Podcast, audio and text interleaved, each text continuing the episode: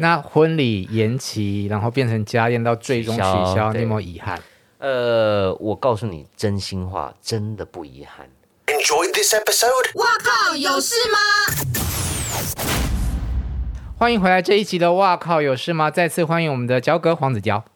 哎，瑞怡姐、珊珊姐、小茂哥都是老朋友，跟你们聊天好开心哦。那我们昨天是聊到哪里啊？我跟你讲，这是我做这个节目以来啊，呃、最不费力的一集，就是你可以。你滔滔不绝的讲，我觉得好轻松，好合理的吗？就是今天来上节目不带点准备，不带点子弹，能对得起你们吗？哎，听众听众花了点时间听，我们要要贡献一点好玩的事儿，对不对？好，昨天聊到哪里？昨天就是因为茂哥有问焦哥说，就是之前看到耿如的访问说，他第一年就觉得认定焦哥是他想要共度一生的人，可是焦哥并不这样想，焦哥说那是可没有啦，我也是场面话，我当然也要谦虚点嘛。你会不会聊天？第一次见面就已经那个 没有啦，你怎么可能说第一时间就觉得他是终身伴侣？那个只有童话电影才有。的情节，所以不是一见钟情。对，一开始呢，老实说，在那几年，我也是嗯，寻寻觅觅，因为差不多要开始为未来做打算。呃，过程里面你难免会有些花花草草啊，或者说是我们讲正缘啊、孽缘啊，可能都有啊。有些是别人来惹你，有些你自己惹人家。我相信很多朋友应该都有类似的共鸣。嗯，就是缘分未到。可那到了耿如出现的时候呢，我也不敢说第一时间。觉得她一定是我的老婆，也就是觉得哦很开心，然后有个有个女孩，然后共同的兴趣。我常常在讲说草间弥生嘛，嗯，像我那个时候在剪我们的 MV 的时候，哇，真的好多从呃台北到到到日本哈，什么京都啊，哦、呃，很奇怪那什么松山哪、啊、有个地方哈，嗯、都有都有草间弥生跟我们的踪迹。这个是很棒的，就是说有共同的兴趣。我当时只是只是在享受这个过程，呃，不会演的，就是你会找到一个伴，你知道吗？早期哈、哦，我去看艺术展，然后没有女朋友的时候哈、哦，我都跟三 C 一哥 Tim，就是那个，我跟你讲，常常出现在 TVB 就是就是他，对对对，他的他是。爱三 C，他他以前也没爱三 C，但最重要的是他从来没爱过艺术，他是，配合我，他是为了我，他也是一个超级好朋友，是我的好朋友，对啊，真的，我其实后来仔细回想，在耿如之前，我特别要跟他说谢谢跟抱歉，他就陪着我去，然后也也要装投入，哎，这个不错。后来我有一天突然警觉，他没有买过半幅艺术品，所以他肯定是没 feel 的，好。那么终于碰到一个有 feel 的，然后有共同的节奏嗜好。像我们去看展，我呢负责排行程，一个下午可能可以排六到七个，然后旋风式的，有感觉的待久一点，没感觉的其实大概知道就可以撤了。嗯，但他会停留的比我更久。那我在旁边观察这一切，越来越开心，越来越觉得嗯。好像是他，但什么时间点呢？真的说不上来，因为八年也蛮漫长。我想插播问一个问题，因为我看你那个如胶似漆的 MV 有介绍你们交往的经过嘛？对，对，那有提到你第一次约他，对，你在要约他之前那个心情是什么？哦，应该是要感谢社群软体，然后是社交网站，因为毕竟我们在真的约之前，嗯，已经透过比如说 FB 的私信聊了一会儿。哦那他为什么会来聊呢？是因为我帮他们主持完那个首映会，基于一个礼貌啊、呃，可能经纪人叫他来跟前辈致意，对，就是说啊，谢谢焦哥主持这样子。那我们就聊起来，然后慢慢才聊到草间弥生，然后才有约出来的那个第一次。嗯，嗯，那你说在整整理照片要剪这个 MV 的时候，嗯嗯、一度被他发现，嗯，以为你在看迷片，对。哦，那天超好笑。我跟你讲，就是说，呃，人很奇怪哈、哦。你越心虚的时候越，紧，越越越是就是好像一副没就是惊慌然后，平常口若悬河，有没有？这、嗯、你自己很心虚。然后他开门进来，呃，他就觉得，哎，你是不是在干嘛？怎么感觉手忙脚乱的，坐在电脑前？你通常女生都会直接联想你在看迷片嘛？被抓包。嘿啊，我就这样母西。但是我要怎么解释？哎，但结了婚有太太还可以自己看迷片吗？我跟你讲，基本上，呃，这个这个兴趣我，我我是应该不会呃放下的啦。我是一个正常的，就是有好奇心的，或者是说，可是频率真的少很多。嗯，就是比起比起，比如说，假设我从国中开始看，那个绝对是逐年递减。现在看一倍比较多，但要偷偷看吗？还是要偷偷看啦。我觉得这个还是一种隐私。对呀、啊，我我其实应该这样讲，就是说你你就不会一起你，老公。我不会啊，没啦，每应该是说每一对夫妻不一样。我也有遇过是他们会一起透过迷片去享受性生活的，就是刺激一下感官，也有。那我们不是这样子，就每每一个夫妻状况不同。那我还是选择有自己的隐私啦，大概是这样。反正那天真的很慌啦，啊，我又不能说，哎，你来你来，我明明是在看报表，不行啊，所以你就更慌。你懂吗？就是说你，你你你，如果平常说，我哪有在看？你看，这是 eBay，好不好？我在标东西。可是那天也不能这么说啊，所以那个 double 的慌，就 double 的让他觉得奇怪。那怎么落幕的？没有，就是只能嘻嘻哈哈打哈哈。他其实有走过来，有瞄到一点点照片。嗯。可是还好，我平常整理这个 FB，嗯，po po 照片，我是我是资料控嘛，所以他可能稍微可以理解说，哦哦，应该是在整理照片。可是其实他有瞄到一下那个资料夹，那婚礼延期，然后变成家宴到最终取消，取消你有没有遗憾？呃，我告诉你真心话，真的不遗憾，因为我是一个想很多的。比如昨天我们在讲下一代的孕育，对吧？嗯，那婚礼这个局呢，一定不是我的局，一半的人我不认识嘛，先去掉女方。第二个，我这边的人有很多，我也很久没见了。尴尬，但你又不能不请，嗯，什么什么亲戚，什么什么姑姑，什么什么叔叔，对吧？哎，讲难听一点，你这次不见也不知道什么时候见了，所以请吧，都请吧，嗯。因此，真的如果要办六七百个人，里面至少大概有五百个人，我是无感的。那我又不可能只照顾那一百，哦，又不可能只照顾那一百人，而且我们做主持人，可是你演艺圈好友这么多，对，所以座位很有限，啊。所以你知道，不是演艺圈，你还有艺术圈、设计圈、文创圈，所以一过滤再过滤，分配再分配，最后就是很尴尬、很烦。那你也不可能只锁定自己的好朋友，不去管别人嘛？那个叔叔阿姨好不容易见你一面，我你都可以想象，其实一个婚礼真的很卢啊。所以后来麻烦呢，哎，后来没办，我就觉得 OK 了，松一口气，松一口气。然后加上还好。你们不是在问我跟耿如的这种代沟？嗯，他对这个事情也一点都没有没有期待。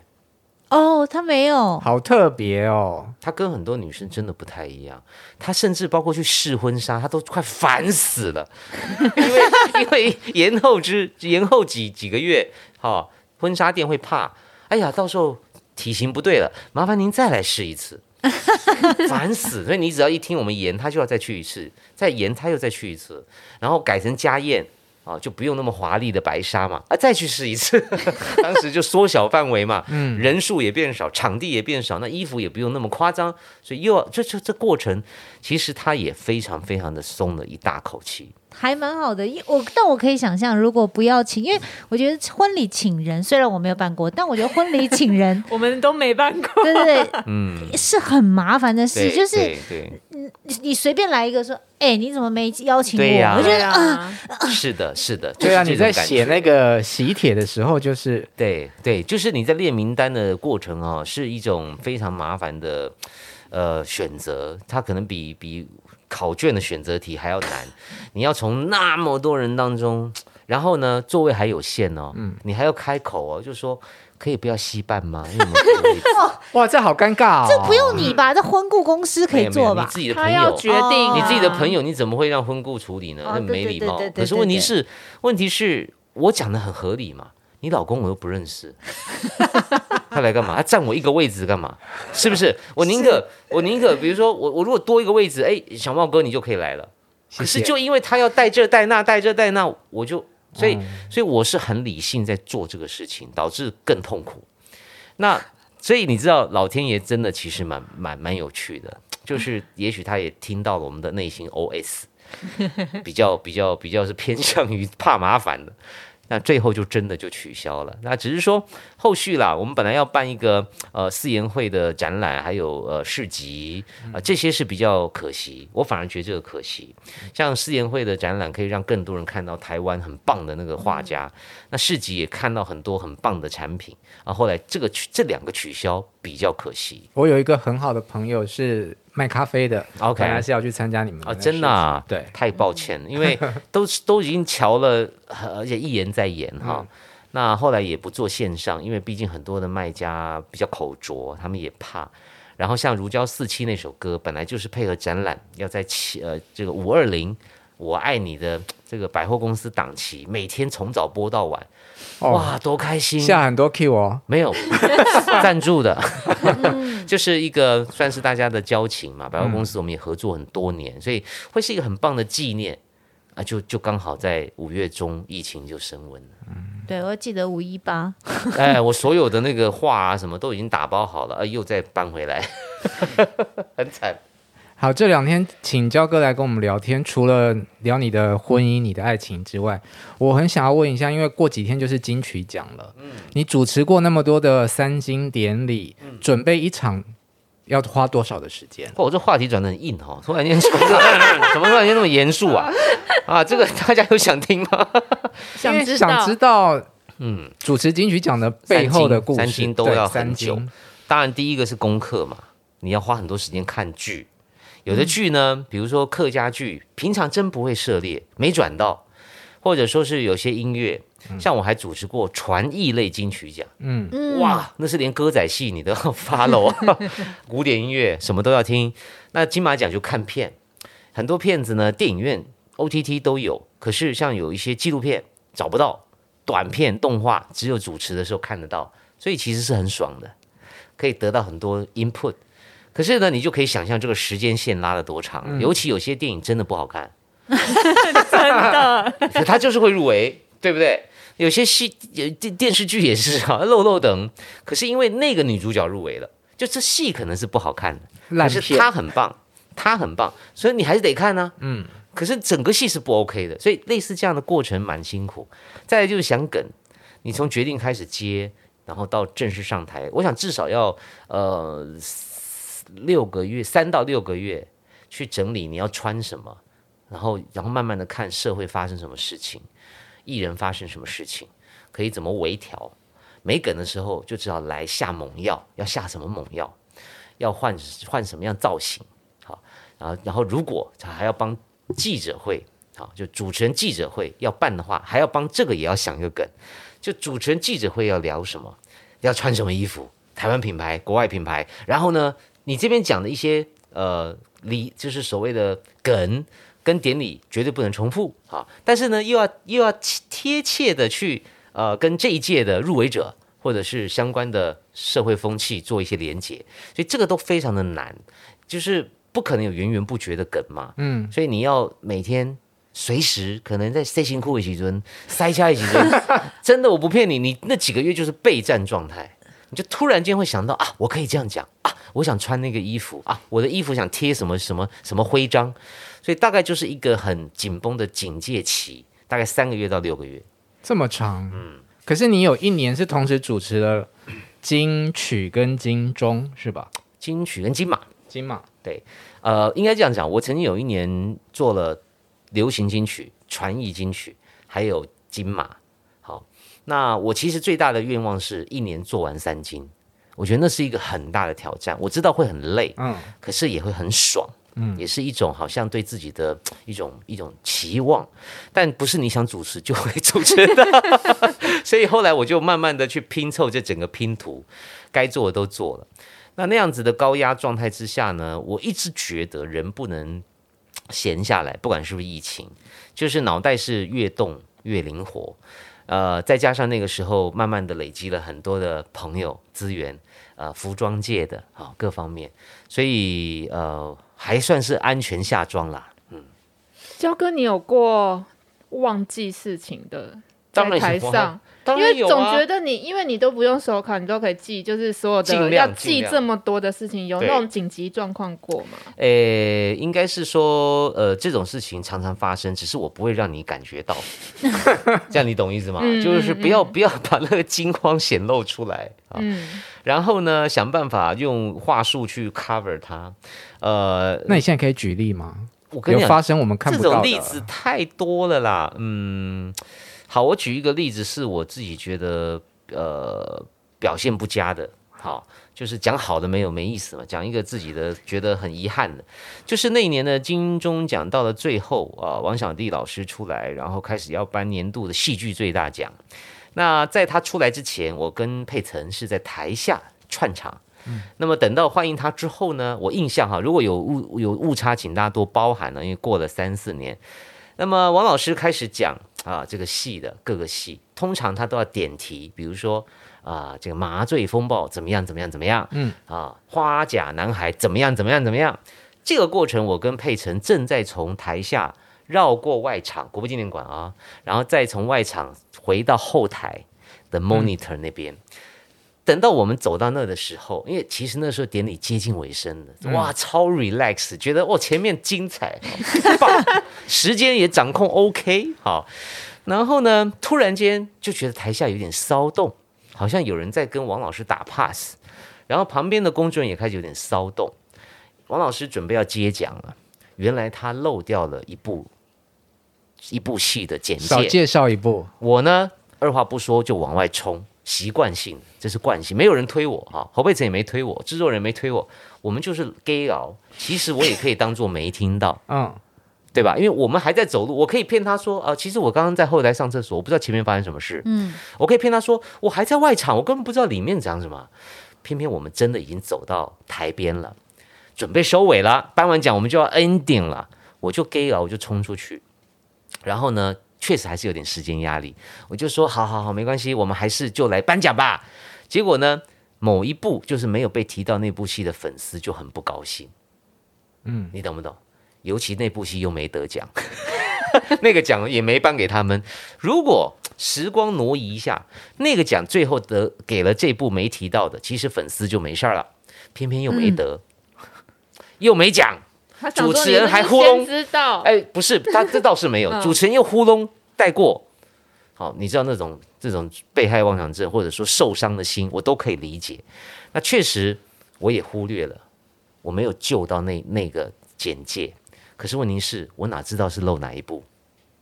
你们懂刚刚的时间？哦、我根本，对在走路的过程，我根本不知道王老师在讲什么。我也不知道他漏什么，我只听到大家稀稀疏疏，少讲少讲了，然后台下好像是曲友宁很很曲导很紧张，哎，这你想的就就稀稀疏疏嘛，然后我就冲出去了，我就说好，那没关系，我们还是来颁奖吧，然后就接奖。其实我应该跟曲导对话说，曲导对不起，请问是发生了什么事，漏了什么吗？他就会告诉我《麻醉风暴二》，太好了，麻二我太熟了，我太太演的。所以，我确实可以把麻二的精华简介大概三十秒，我可以讲完。问题是我根本不知道王老师漏了哪一步，我只能赶快往下走。所以，那是我觉得自己很大的一个遗憾，也对不起麻二，也对不起金钟奖。那当然王，王王老师后来也来跟我对不起，他他他也觉得这就害我背了这个锅。我说没事了，这个我们做这个行业。迟难免会遇到这样的状况，嗯，但是整个过程我就是思考说，到底还可以怎么样更好？好，就是我刚刚提到，或许我应该在台上追根究底，说王老师，你您是忘了什么吗？你再重新回想一遍，第一步、第二步、第三步、第四步，哎，曲导，你们刚刚在喊什么？到底发生什么事？可是我就会被媒体骂拖太长，嗯，所以很两难。就是就是，也许媒体会觉得说啊，不用再讲了啦，我前面已经这个戏已经入围那么多了，不用再讲。也许，嗯，所以这个是我真的三金做了这几届以来，我觉得最遗憾的一个点，嗯，嗯，就也特别感到抱歉。好了，你刚刚说我转的很硬，我还不是为了要让你介绍你接下来要做的线上课程？哎呦，这个转的也蛮好的哦。其实一线上课程我很纠结啦，包括先跟大家讲一下这课程是什么。其实就是在讲一些些说话的经验，嗯，好。你说谁最会说话？是康永哥呢，还是瓜哥呢？不好说，每个人选择不同。嗯，但我有我自己的一套话术跟逻辑。这个话术呢，相对来讲可能会更、更、更通杀一点。就是有些朋友很激进嘛，啊，嗯、有些朋友可能很怎么样，很搞笑哈。但我是希望走一个大家都能够很舒服。然后宾主尽欢的路线，一直以来都这样哈。嗯，因此我这套逻辑，我也希望去平衡一下。尤其现在很容易就可以开始讲话了，开直播，嗯啊，做 podcast 或什么的。可是也开始出现一些奇怪的风格啊。那那那种风格，我就有时候我我我不会去打击他，我也不想去去反驳他。可是我自己觉得不应该只有这样啊说话的方式。嗯。所以很开心遇到了志同道合的团队，就录了线上的课程。所以如果想要上课的话，该怎么办呢？就付费啊，很简单啊。现在是五折，对不对？哦，五折，我给你买哦。哎，很心酸，好不好？你买预购电影票有五折吗？你买预购 CD 有五折吗？没有。可是买一个线上课程竟然打到五折，你就知道好像可以买了就一直听，一直听，forever。那一堂课多长？一堂课十几分钟。不不能太长了，因为我一一直在讲，我也很累。那总共有多少堂课？二十吧。哦，十几还哎，十几还二十啊？要看他怎么剪。嗯，因为我们录了很多，录了很多，就看他最后剪出来会是什么。然后他们正在做一些分门别类的处理，因为嗯，怎么讲呢？就里面也举了很多例子。好，那这些案例就像刚刚小猫哥提到，就是说都是一些我过程当中，不管是好的或不好的一种示范。那最重要的事情是说。不要把它以为是主持人必备的，因为事实上，你活在这个世界上，嗯，even 你只是一个手摇椅的店员，你会说话跟不会说话，你的前途都不一样。哦，这样子讲的，我好想听哦。真的，我看了简介就想买了。包括你办公室，像我我们的预告有讲到一句话，我特别有共鸣，就是说，你有没有那种经验，在课堂或在办公室突然被 cue 起来讲话的，然后你开始呃，坑坑巴巴的这样，那这种就是一种日常的训练。对，因为我觉得讲话有两种，一种是敢不敢，就是敢不敢讲话。我所谓的敢不敢讲话，就是我本来因为像我们现在在场的，就一个是主持人，三个人是记者，所以我觉得讲话这件事情对我们来讲没这么难。对，习惯。可是我后来发现，其实不是真的，不是每一个人都敢站在公众面前讲话。对呀，对呀，对呀。哎，你说你就算是记者，今天如果今天突然叫你上去，上去那个台上，跟你公司的同仁。叫你主持签唱会之类的，啊，或者是上去主持也 对。也记者会什么的，但是比较不会，相对还是比较不怕，比较不怕，因为我以前去就是去那个澳洲上课的时候，那我们都要做 presentation，OK，然后那个同学都问说，哎，你为什么侃侃侃侃而谈？我就说啊，为什么要就是要怕？就是因为我觉得我们比较不怕，所以我觉得这个是一个。很需要学的技巧，另外一个就是应对处事，嗯，因为我觉得应对处事好难哦，要怎么样跟人家讲话？聊天？对，就是你明知有误，而且你明明就觉得说我这样讲没什么，我又不是有恶意，然后但别人听起来就有恶，就可能别人就觉得有恶意，或者说。靠，有事吗？对对对对对，就是这样。所以你看，像我刚刚讲金钟那个也是，我我绝对是出于一个善意，我要想去解决这个事情。嗯，可最后却被大家觉得，哎，你怎么没有处理好？啊，我也觉得很冤枉。可可是他们也没错啊，就粉丝也没错。所以确实说话有很多艺术在里面。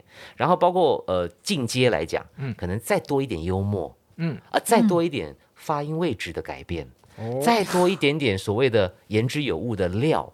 那这个说话就会更更完美。当然，我也是经过三十几年的摸索。你回头去看哈、哦，那个 YT 有时候蛮可恶的哦，就常常 常检举一些我自己的影片，因为实在太难看了，是 是希望它下架。为什么要上传？这台视跟华视上传了一堆我们的老节目，哦啊、节目还有二十四小时直播综艺万花筒，要求我，我就一直想要检举他，没有，我没有检，就很想很生气哈、哦。为什么我会不不想看？因为我以前发音位置也不是这样，嗯，其实呢都会影响听者啊。假设我还是用以前的那个小屁孩的发音的方式、嗯、上去主持金钟的话，保证一届我就掰了。你来两句试试看。我跟你讲，我们来超级星期天耶！我最喜欢就是吴小茂，好，超级训台 super，我不骗你，真的是这样。哎，我其实有在想说，沈玉琳的学我的。用喉咙，你知道吗？那你怎么知道要就是改变这个电台啊？嗯电台做了二十几年，你慢慢自己听嘛，戴着耳机、嗯、每天听，然后哎，忽然间不觉得哪里毛病怪怪的。然后小英姐也曾经有点点过我，就是说咬字操灵呆。